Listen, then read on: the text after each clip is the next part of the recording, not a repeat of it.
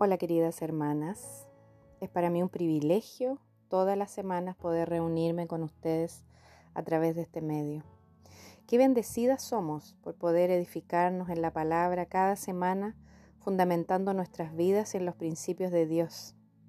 Durante las últimas semanas hemos ido profundizando sobre la sanidad del alma, pero más que eso, hemos profundizado en la sanidad y liberación del engaño.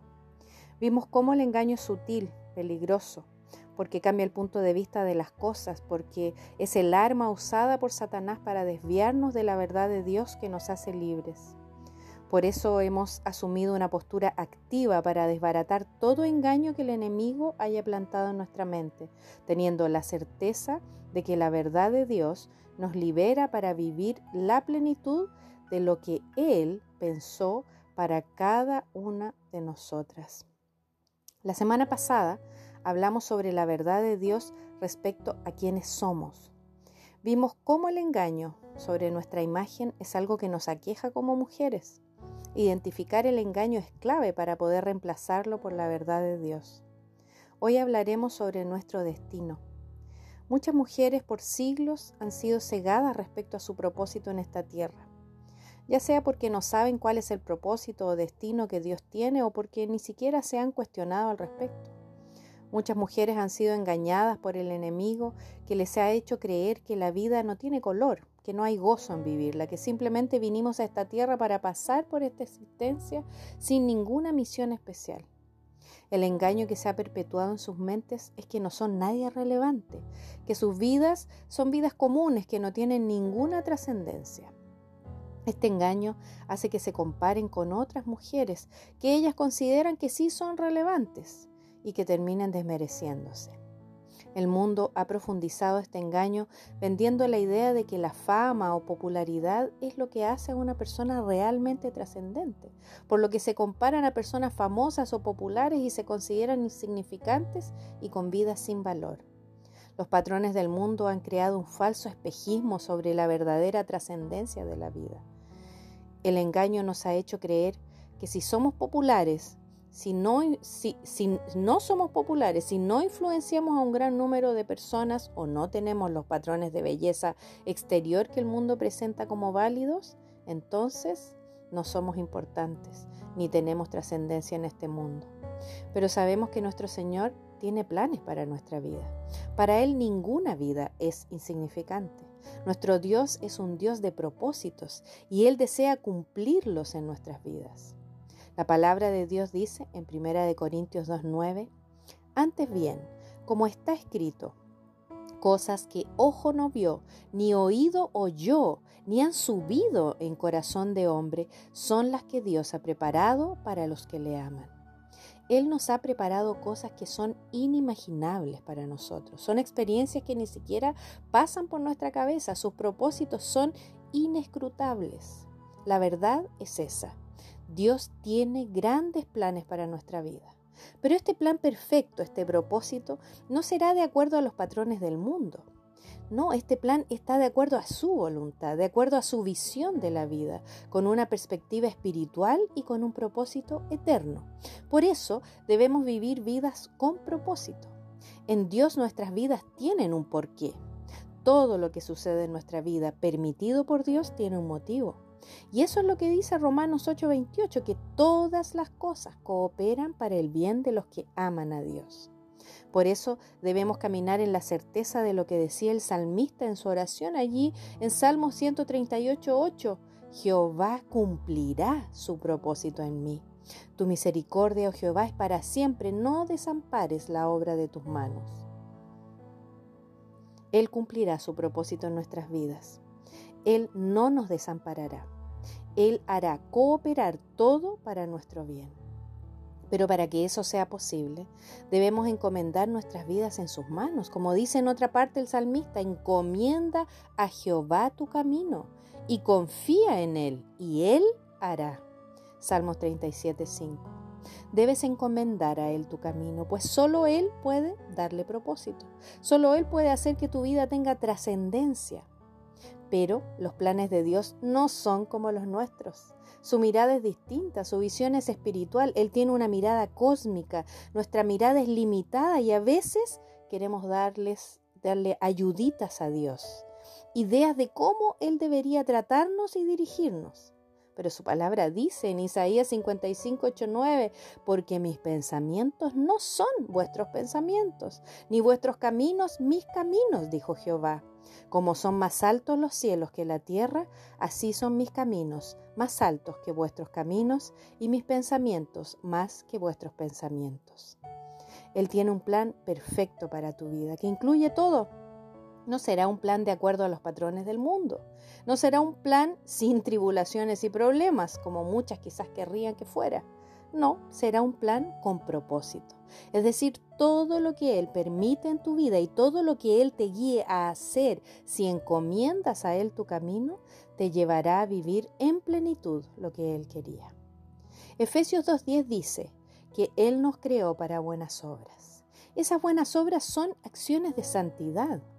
Eso es lo que Él anhela para nuestras vidas. Quiere que nuestras vidas sean trascendentes, pero no a los ojos de este mundo caído, con valores trastocados, sino más bien trascendentes en el ámbito espiritual. Y ese ámbito, y en ese ámbito, la trascendencia se da en el lugar donde Él nos haya permitido crecer. Quizás muchas de ustedes que son madres hayan desmerecido la importante misión de criar a sus hijos en esta sociedad que nos ha disipulado con mensajes de la realización de la mujer fuera del hogar, hemos ido perdiendo de vista una misión trascendental en la vida de la mujer, que es la formación de sus hijos. Criar es una hermosa oportunidad de formar vidas. No se trata solo de enseñarles modales, disciplina o hábitos saludables. Se trata de enseñarles el camino del Señor, mostrarle a nuestros hijos quién es Dios enseñarles a amarle y a seguir en su camino, enseñarles a conocer el propósito de Dios para sus vidas. Tantas cosas que podemos hacer en la vida de ellos. Podemos marcar sus vidas dejando un legado espiritual que tiene trascendencia eterna. ¿Han pensado en eso? Pero el enemigo ha obrado con engaño en nuestras mentes, desmereciendo esa hermosa labor quitándole valor y peso, haciéndonos compararnos con otras personas populares a los ojos del mundo y creyendo que lo que hacemos es intrascendente. Dios te ha dotado de dones también para poder bendecir a otros. Te ha dado talentos, habilidades diversas en distintas áreas para que puedas bendecir a otros y compartir esa bendición con los demás. Tal vez a tus ojos eh, no sea algo tan significativo, pero para nuestro Dios todo talento proviene de Él y tiene trascendencia. Recuerda que todo don perfecto viene de Dios. Él te dotó de esa habilidad con la que puedes bendecir a otros. Quizás Él te dio el talento de tejer bien y puedes bendecir a otros con ese talento. El otro día estuve con una hermana que teje gorritos para donar a las personas en situación de calle. ¡Qué hermosa labor! Quizás no sea tan famosa a los ojos del mundo, pero en el reino de los cielos es una labor trascendental porque tiene propósito. O quizás te dio un talento musical para bendecir a otros con alabanzas que bendicen y edifican el alma. O tal vez eres una profesora a quien Dios dio el talento de enseñar y tienes la bendición de influenciar a muchos alumnos con tus palabras y tu vida. O tal vez Él te dotó de un corazón pastoral para aconsejar con sabiduría basada en la palabra a personas que Él te envía o cruza en tu camino. En fin, podría enumerar muchos talentos y dones más eh, en, esta parte, pero la, la pregunta clave es, ¿vives cada día como si fuera una nueva oportunidad para cumplir el propósito de Dios en tu vida? ¿Tienes ese corazón dispuesto para dejarte usar por el Señor para bendecir a otros? Te invito a vivir cada día haciendo la diferencia. Levántate cada día y pregunta a Dios, Señor, ¿qué tienes preparado para mí en este día? Y disponte para que Él te use y para que ponga delante de ti oportunidades para bendecir a otros. Quizás harás una obra anónima, no serás popular en los ojos del mundo, pero estarás cumpliendo el propósito de Dios y haciendo la diferencia, aunque sea en la vida de una persona. No pierdas de vista la visión espiritual y trascendente de lo que estás viviendo. Si nuestro deseo es agradar a Dios y cumplir su propósito, entonces no deberíamos preocuparnos si lo que hacemos es para grandes multitudes o si es en anonimato. Nuestro Dios sabrá recompensar a aquellos que le sirven en verdad. Una historia que impactó mucho mi vida para vivir esta verdad fue la siguiente. Hace ya casi 30 años tuve la oportunidad de trabajar en un pueblito del litoral de São Paulo, en Brasil. Estaba con un equipo misionero, yo era jovencita. Era un lugar bien precario y nuestro trabajo era implantar una iglesia. Visitábamos a las personas y hacíamos largas caminatas para poder hablar a las personas del Evangelio. Durante varios días a la semana mi misión fue caminar 7 kilómetros diarios de ida y luego de regreso para visitar a una mujer que se había quemado con el agua caliente de la tetera y que tenía su piel herida. Mi misión era hacerle curaciones y darle palabras de ánimo. Se me hacía penoso a veces, y en un momento llegué a pensar que era algo intrascendente. Sin embargo, en mi tiempo a solas con el Señor, Él me preguntó, si supieras que esta es la misión de tu vida, ¿lo harías todos los días con gozo solo por saber que hay un propósito en lo que haces, aunque nunca nadie sepa lo que estás haciendo? Ese cuestionamiento fue un jaque mate para mí me llevó al punto donde entendí lo que él quería decirme. La pregunta era si lo que él me pedía era más importante que tener popularidad o hacer algo que sería notado por muchos. A partir de allí comencé a vivir mi vida para cumplir la misión y propósito que Dios tenga para mí, para, mi vida diariamente. Sé que a veces el Señor me enviará misiones donde solo tenga que bendecir a una persona con una palabra de aliento o quizás en otras ocasiones Él me enviará a hablar y bendecir a muchas más. Pero lo cierto es que la plenitud de su propósito está en estar en el lugar apropiado, en el tiempo apropiado, haciendo lo que Él quiere. Y esa es mi invitación para ti hoy. Te invito a buscar diariamente la misión que Dios tiene para ti. Quizás sea ayudar a una persona, dar un consejo, bendecir y educar a tus hijos en la verdad de Dios, o tal vez tejer gorros para un indigente, o quizás Él te llame a limpiar la casa de un hermano que no puede hacerlo por sí mismo. Lo cierto es que en esas pequeñas misiones está el propósito de Dios.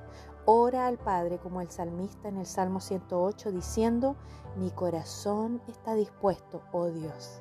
Dispón tu corazón para identificar tu propósito y vivirlo en plenitud.